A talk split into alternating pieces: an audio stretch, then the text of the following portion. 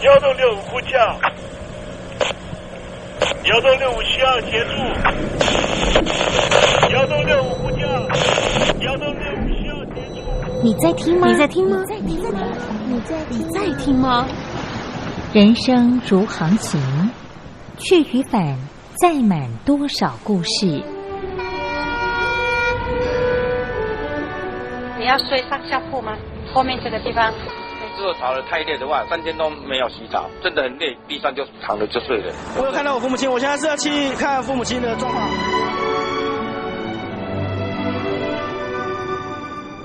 聆听故事湾，让每个故事找到属于自己的码头。我到了那儿以后，我们就往妈妈家去。我一到那边，就感觉我妈妈已经她能够活活下来就不容易，我知道。她没她没跟我讲，我也不敢问，好好苦。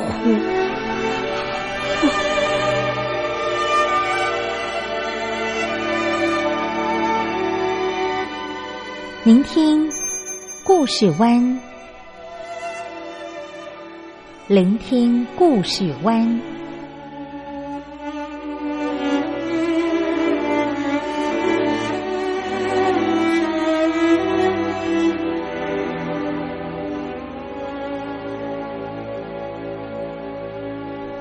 故事总有一个停泊的港湾。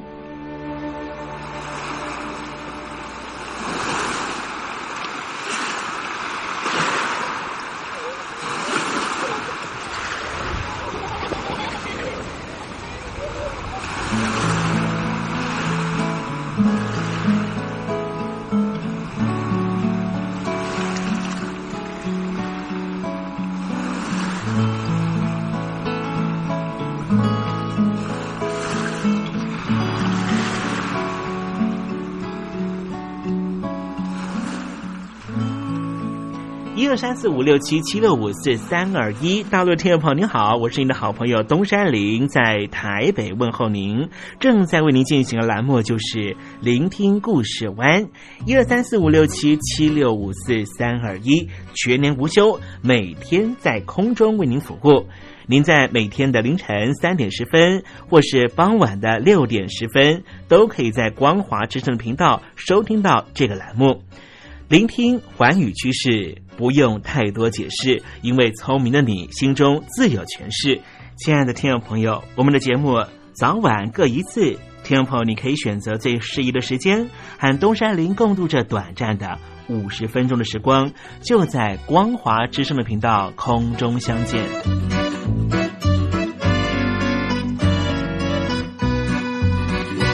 听众朋友，收听、聆听故事。湾东山林的节目，到底能够听到什么样的内容呢？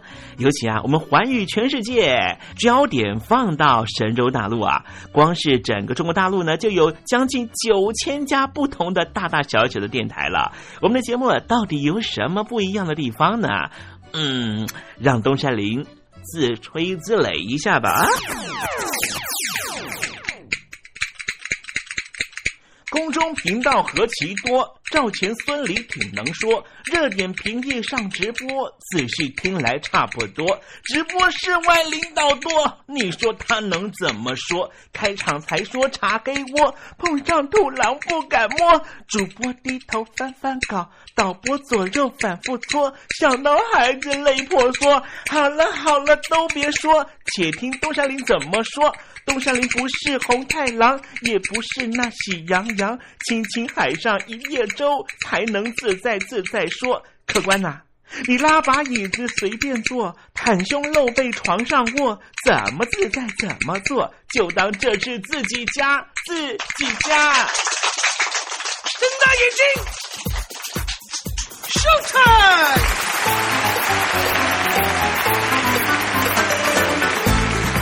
听众朋友你好，我是你的好朋友东山林，在台北问候您。正在为您进行的栏目就是《聆听故事湾》啦。为什么节目的开场要这样的隆重呢？因为在凌晨三点钟的时候才进行我们的节目啊。听众朋友可能正在打瞌睡之中，或是呢在睡梦之中，所以呢要赶快把听众朋友呢让那瞌睡虫踢到九霄云外啦。听众朋友，今天的节目非常的精彩，千万不要错过喽。那么精彩的内容到底包含了什么呢？赶快让东山林为您报告。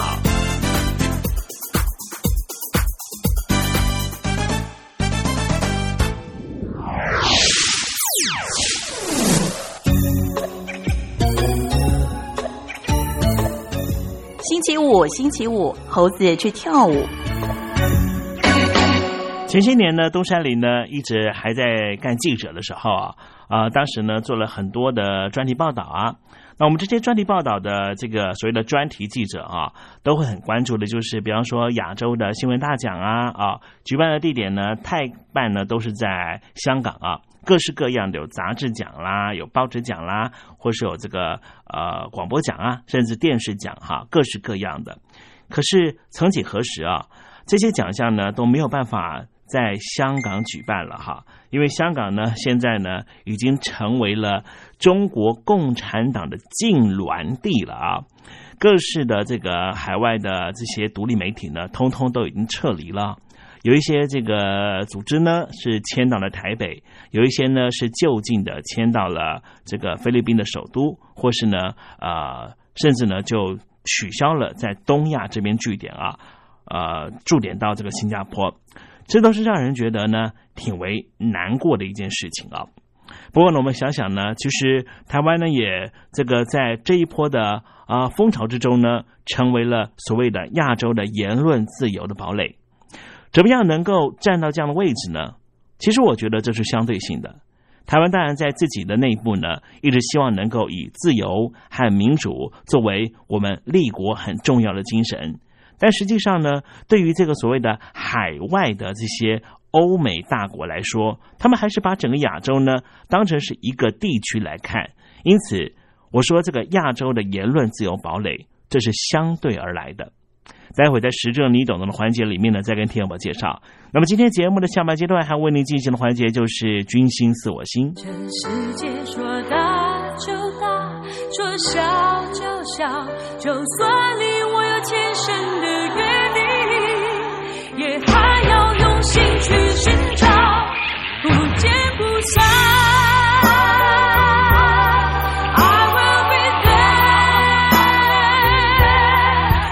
好男人不好找，好声音更难得。海峡两岸的朋友，好久不见，我是柯一敏 Mindy。无论你在哪里，正在做什么，我都愿意为你加油。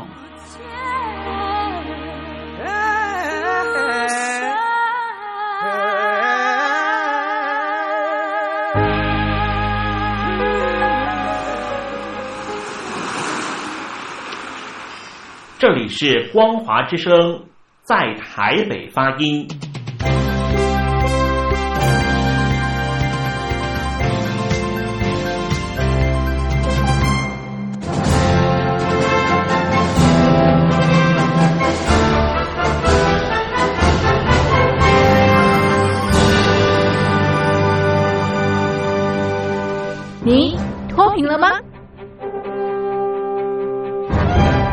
轻时候的习近平就深知。贫困之苦，我当时和村民们辛苦劳作，目的就是让生活过得好一些。因此，扶贫一直是习近平的重要工作。二零一五年，习近平在中央扶贫开发工作会议上做了二零二零大陆全面脱贫的承诺。到二零二零年，我国现行标准下。农村贫困人口实现脱贫，是我们的庄严承诺。一诺千金，全社会要行动起来，进锐出战，精准施策。于是，一场脱贫攻坚战席卷大陆。为了打赢扶贫攻坚战，大陆提出了精准扶贫。世界上大部分采用的扶贫方式，都是将扶贫的钱平均分给贫困者。中国的精准扶贫则完全不同。为了让资金使用更高效，扶贫效果更好，中国根据村子的特点以及每户村民档案记录的不同情况来分配钱，安排不同的扶贫方式。于是，有的村子做起了旅游业，有的村子通过修路大桥，极大的增加了农产品的销量。有些没有工作能力的老人，给他们生活所需资金保障；有些缺乏劳动技能的，给他进行职业培训。中国扶贫就是这样结合村子的特点与个人的情况，以个性化定制为每个贫困户找出脱贫方式。这就是中国扶贫的精准度。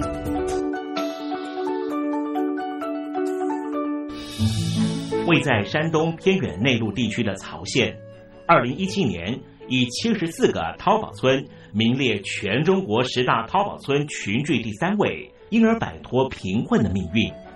丁楼村是曹县淘宝村的鼻祖，全村有九成多的家庭在家开网店，大多以服装加工业为主，并形成产业，带动周边乡镇跟进发展，连人口都跟着回流。大学生和外出务工青年纷纷返乡创业。二零一六年，丁楼村的全年电商销售额已高达三个亿，产品远销十多个国家和地区，百分之八十以上的人家拥有私家车。从二零一六年到二零一九年，大陆累计发放三千八百多亿人民币，并动员大量人力，全力扶贫。今年。就是二零二零年，大陆彻底脱贫奔小康了吗？大陆国运总理李克强在今年人大会议闭幕后的中外记者会上，他是这么说的：“中国是一个人口众多的发展中国家，我们人均年收入的平均水平是三万元人民币，但是有六亿人。”每个月的收入也就是一千元，一千元，在一个中等城市可能租房都困难。现在又碰到疫情，其中有一位农民工说他五十多岁了，在外打工三十多年，每年如此，但今年就没有找到工作，全家都陷入困境。唉，第二朋友。你脱贫了吗？欢迎听众朋友来信分享你的脱贫经验，或者大陆政府脱贫做法与建议。我们准备高端短波收音机要送给您哦。活动从八月一日进行到十月三十一日，请您写下姓名、地址、邮编、联络电话、年龄等基本资料。传统邮件请寄到台北邮政一七零零号信箱，台北邮政幺七零零号信箱，嘉陵东山领收。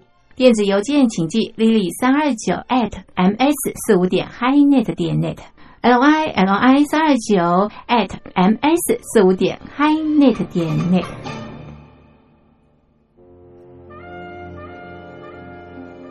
你脱贫了吗？大陆全面脱贫了吗？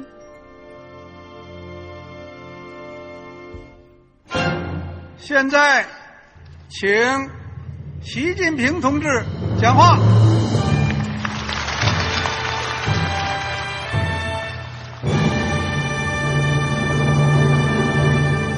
中国梦必须紧紧依靠人民来实现。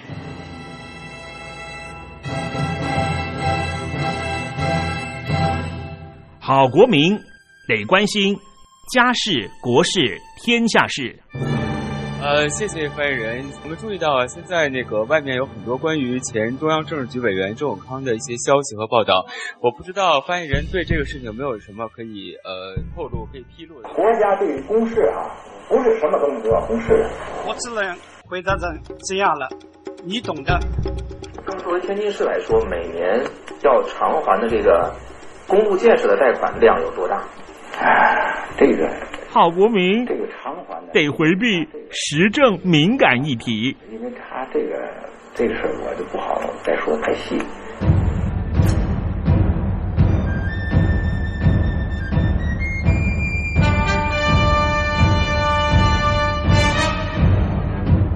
我们要坚持人民当家作主，坚持人民主体地位。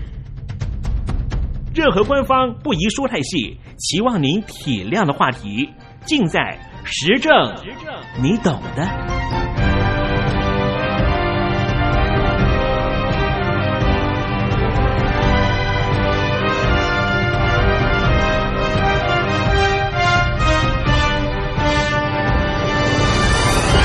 我只能回答这样了，你懂的。那些官方无法为您说太细的事情，就让东山林为您详细的说明白。天宝早上好，晚上好，正在为您进行的栏目就是聆听故事湾。此刻为您进行的环节就是时政，你懂的，一同关心焦点话题。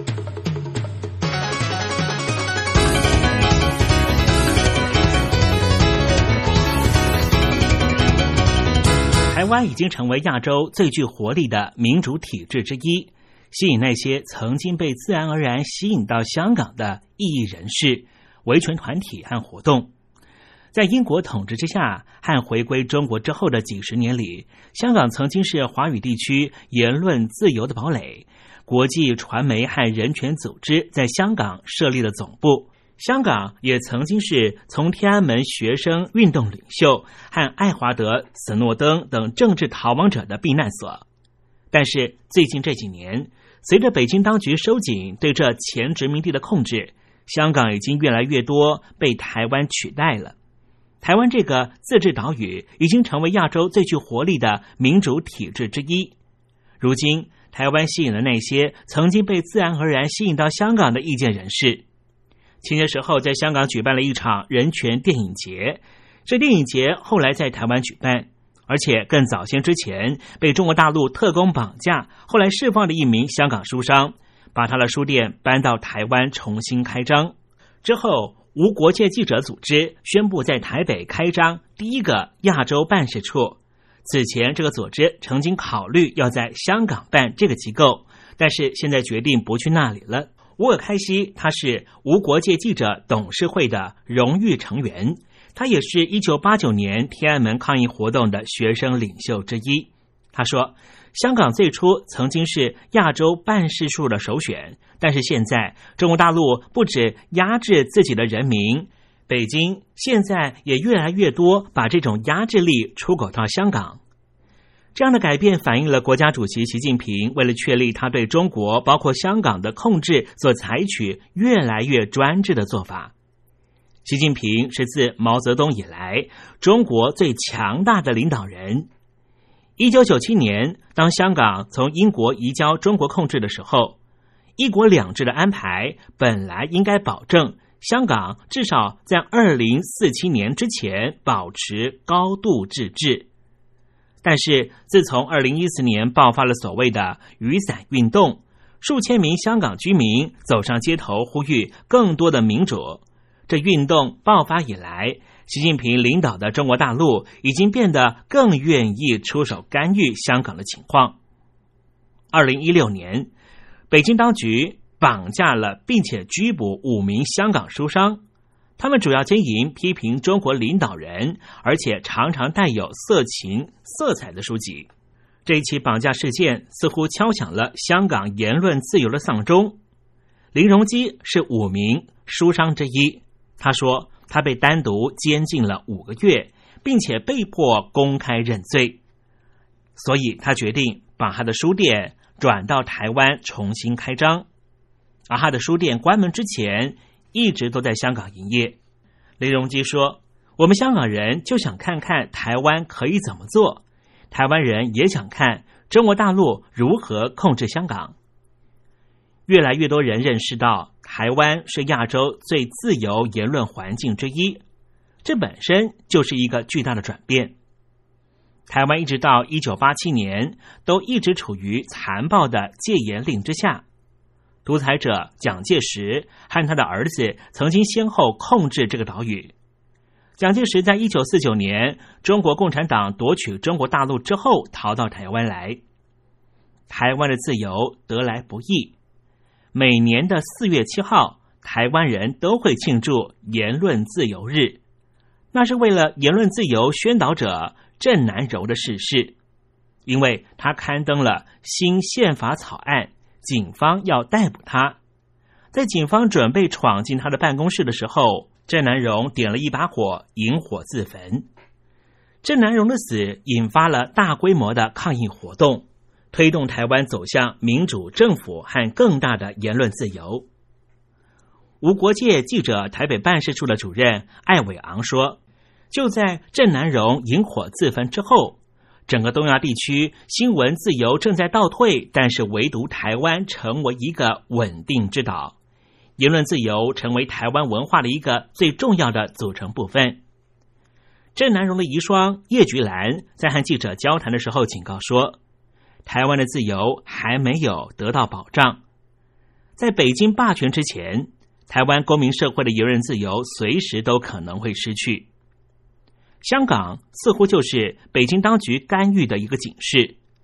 雨伞运动的几名年轻领导人被判处监禁，引发外界对北京当局干预香港的担忧。在香港球迷发出嘘声之后，香港立法机构也正努力推出禁止侮辱中国国歌的立法。一九零五香港人权电影节的组织者李丹说：“他将把这个活动搬到台湾去。”只在香港搞一个规模比较小的卫星活动，李丹说：“议定举办是因为电影节在香港举办需要大型的赞助商，一方面香港的费用非常高，二方面没有赞助商敢赞助他们的人权电影节的活动。”李丹说：“现在香港越来越有这个资讯媒体方面的管控，所以很多时候害怕 ‘human right’ 人权这个词。”而台湾言论自由的气氛，让他觉得整个亚洲应该就是台湾最好了，没有什么不能说。在台湾这个岛里面，有很多人也表示，事实证明，台湾对于东亚地区人权活动人士的欢迎程度非常的高。在香港、台湾、东南亚有会员的亚洲民主青年连线，决定在台北举办会议，因为。台湾是唯一一个确保他们所有成员都能够安全入境的地方。亚洲民主青年连线发展部的负责人杨正贤说：“台湾能够为来自亚洲不同地区的活动人士提供这样的安全空间，他感到非常开心。虽然说台湾正在享受它作为华语世界言论自由中心的新名声，但是也有实例显示。”台湾为了避免触怒北京当局，似乎在政治价值观上面有所妥协。北京方面宣称台湾是中华人民共和国领土的一部分。一些大陆人说，大陆活动人士为了参加讲习班或是会议入境台湾，也变得越来越艰难。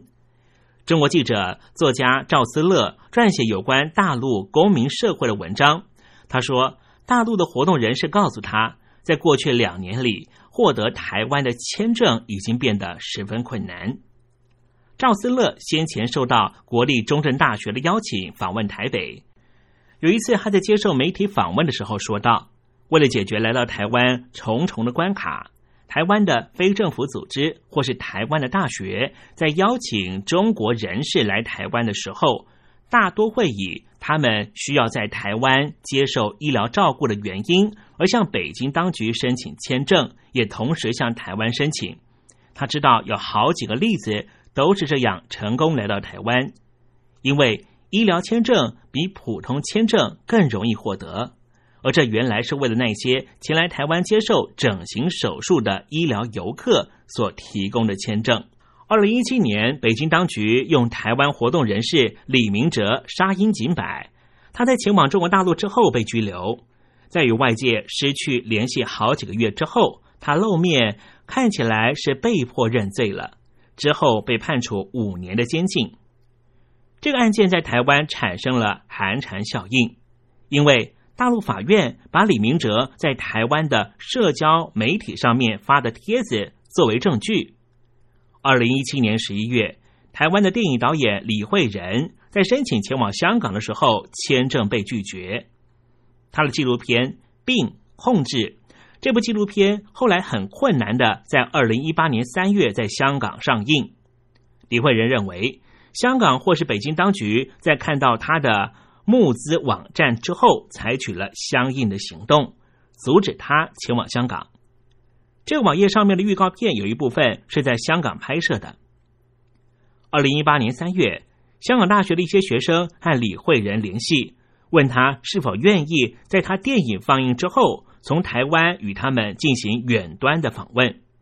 他表示，学生非常担心自己可能会受到学校官员的监控，只愿意通过社交媒体平台 WhatsApp 进行交流，因为这个平台具有。端到端的加密功能，李慧仁说：“他们一直到最后一刻才赶快通知大家说，等一下我们要播这部片子。”李慧仁说：“当他看到香港的这种情状，他就跟他香港的学生朋友说，这好像是一九八七年台湾还没有解除戒严之前的情况。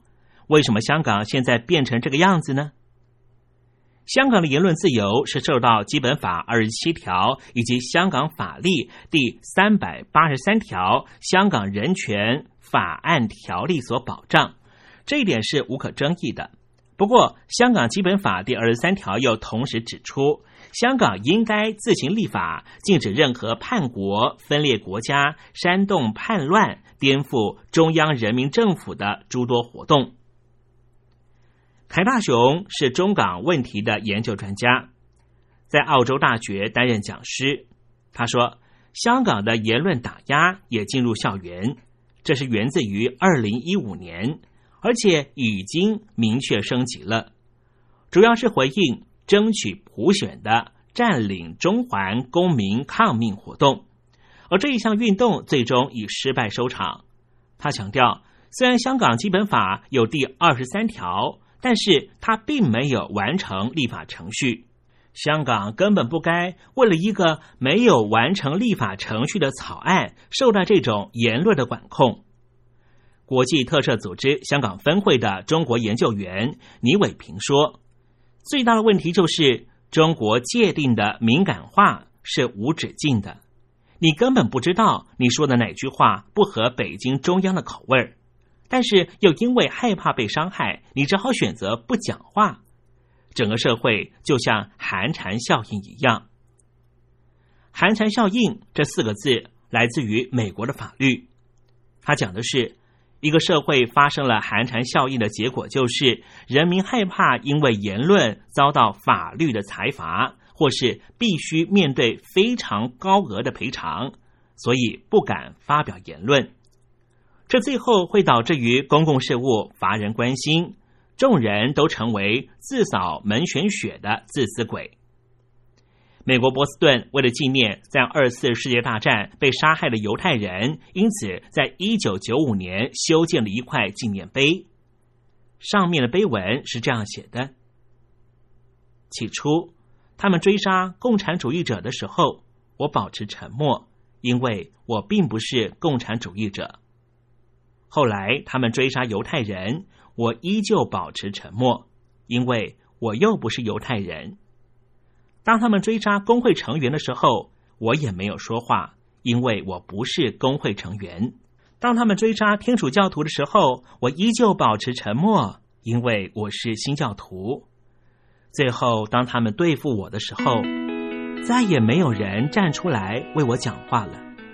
这首诗是德国著名的神学家马丁·尼莫拉所作的忏悔文，后来常被引用，提醒那些不关心政治的人，也呼吁这群人要关心政治，因为关心政治就是关心你自己的未来。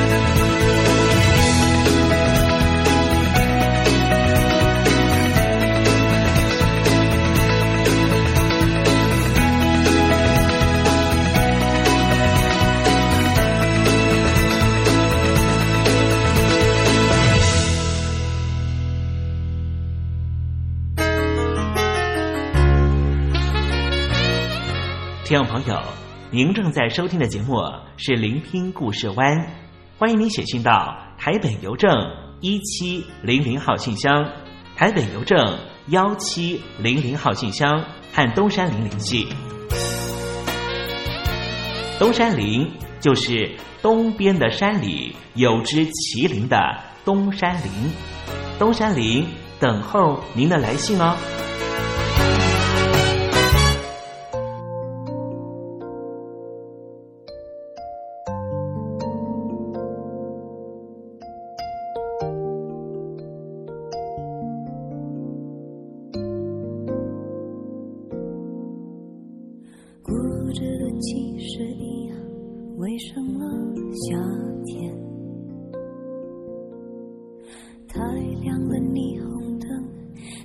红的颜色好浅，沙子才正常。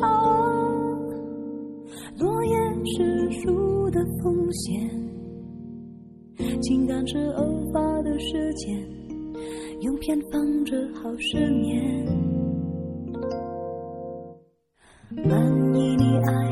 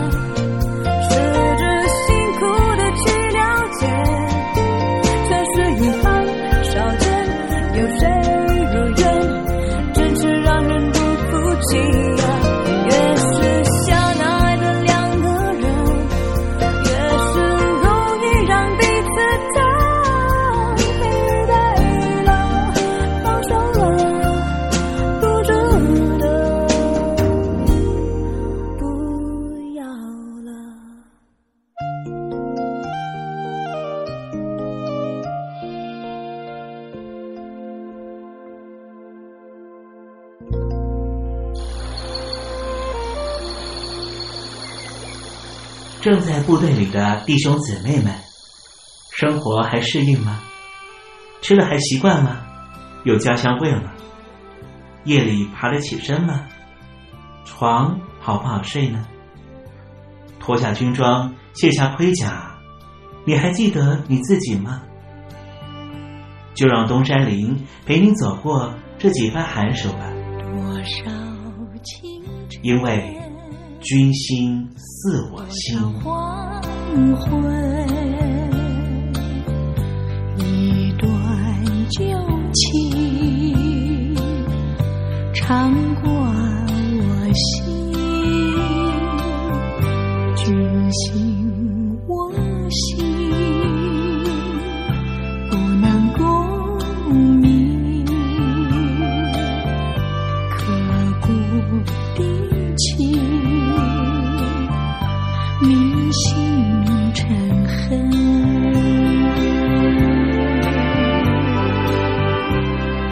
君心似我心。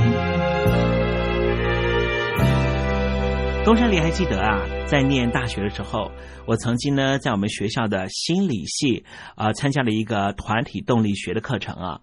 这个课程呢很有趣啊，就是呢由呃大三、大四的学姐啊带我们大一、大二的同学呢来做一些心理的团体游戏。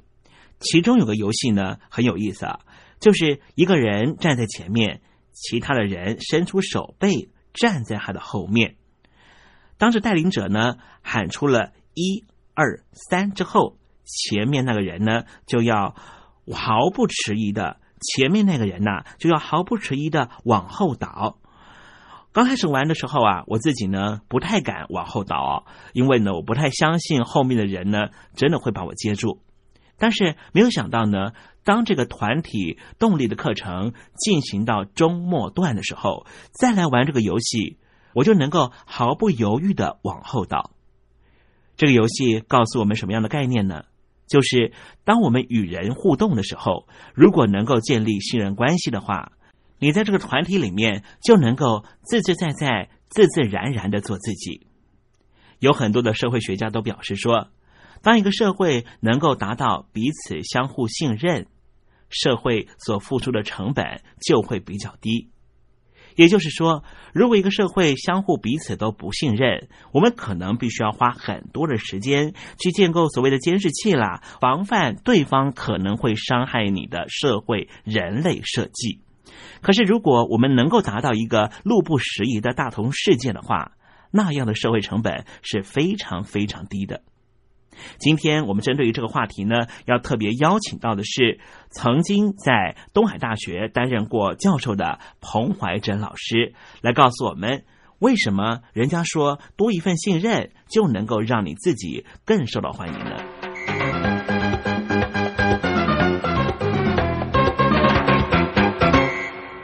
大家好，我是东海大学社工系彭怀珍彭老师。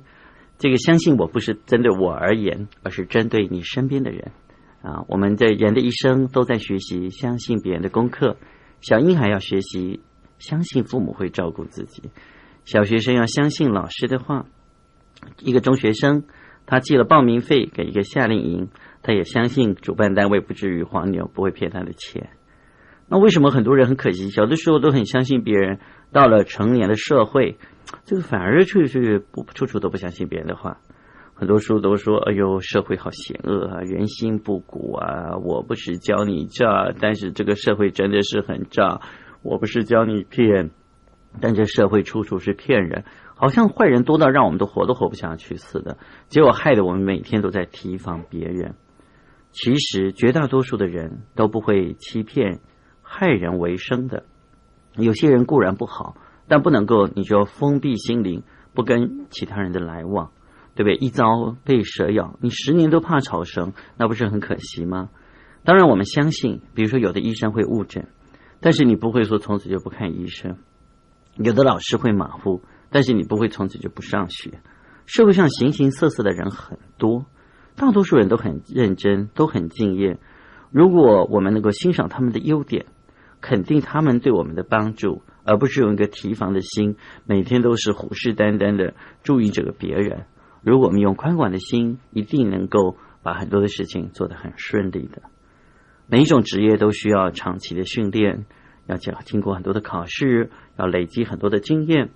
你如果能够更相信各种职业中的人才，相信他们的服务，你自己会有更健康、更便利的人生。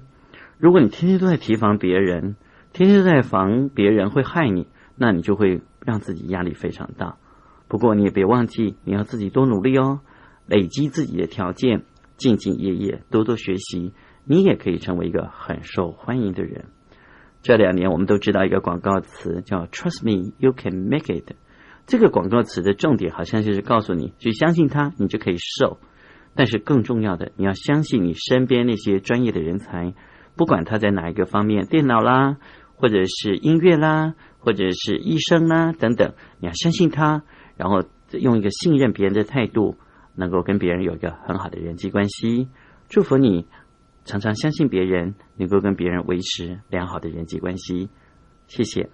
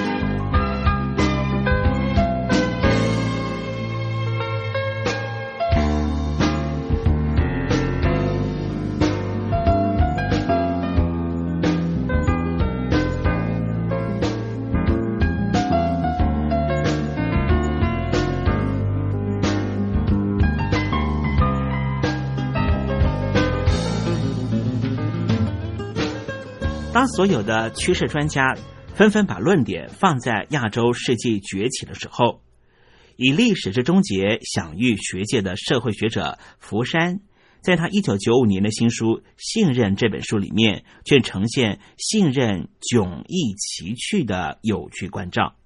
任职于美国重要智库的德兰公司的福山肯定，新世纪经济秩序渐渐成型。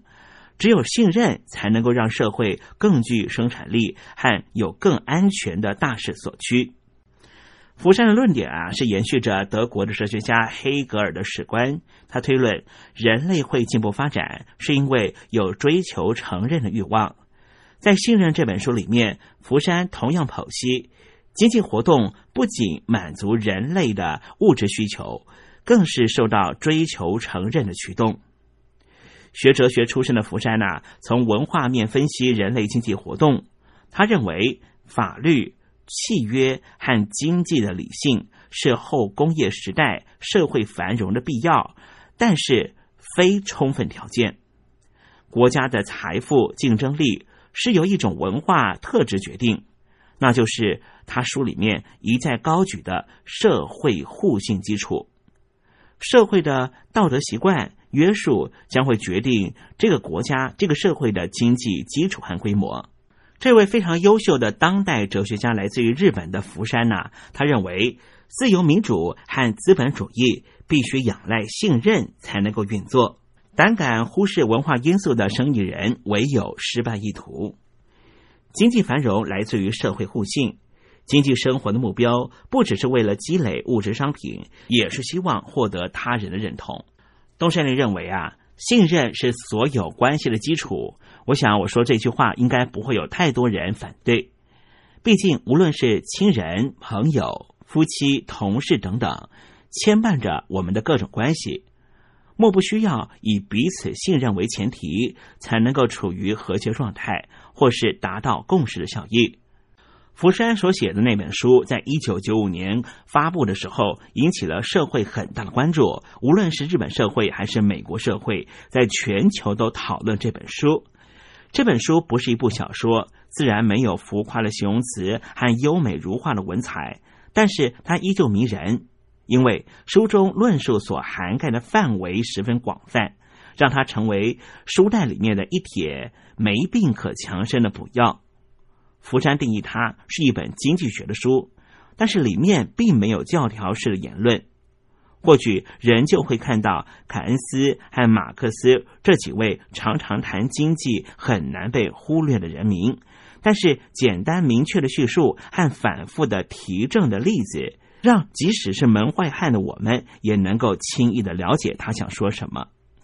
福山在书里面分别讨论了日本、德国、美国这几个主要强权。虽然这三个国家乍看都是不太一样的，可是细细寻找线索，却能够发现信任这个三个国家的共同社会因素，使他们成功的迈向富足的道路。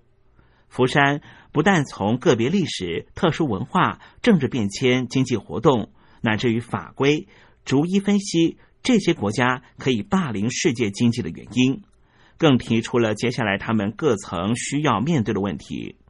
内容有趣的部分是那些你我可能早就从书本、戏剧、旅游等面向积累，而对于他国片面认识，借由作者的娓娓道来，整合成原来如此的惊叹。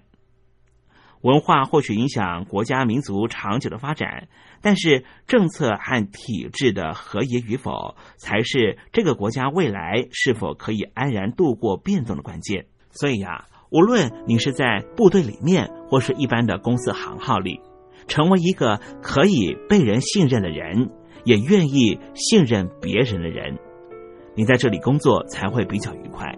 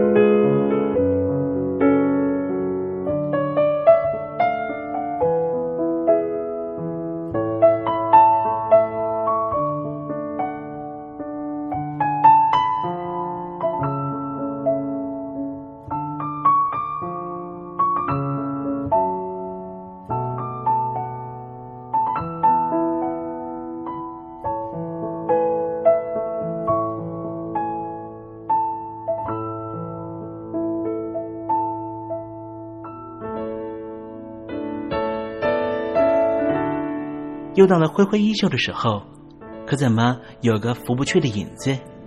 原来是明月高挂起风了，风中都是你。今天的短暂相遇，东山林已经想方设法的营造出月圆花好。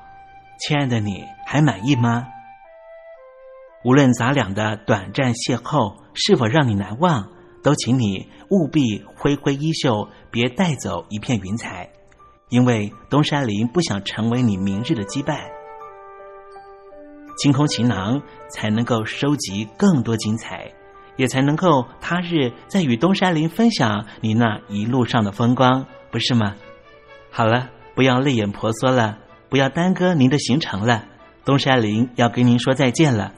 无论明天你在何方，东山林在台北，祝您一路平安，一路喜乐。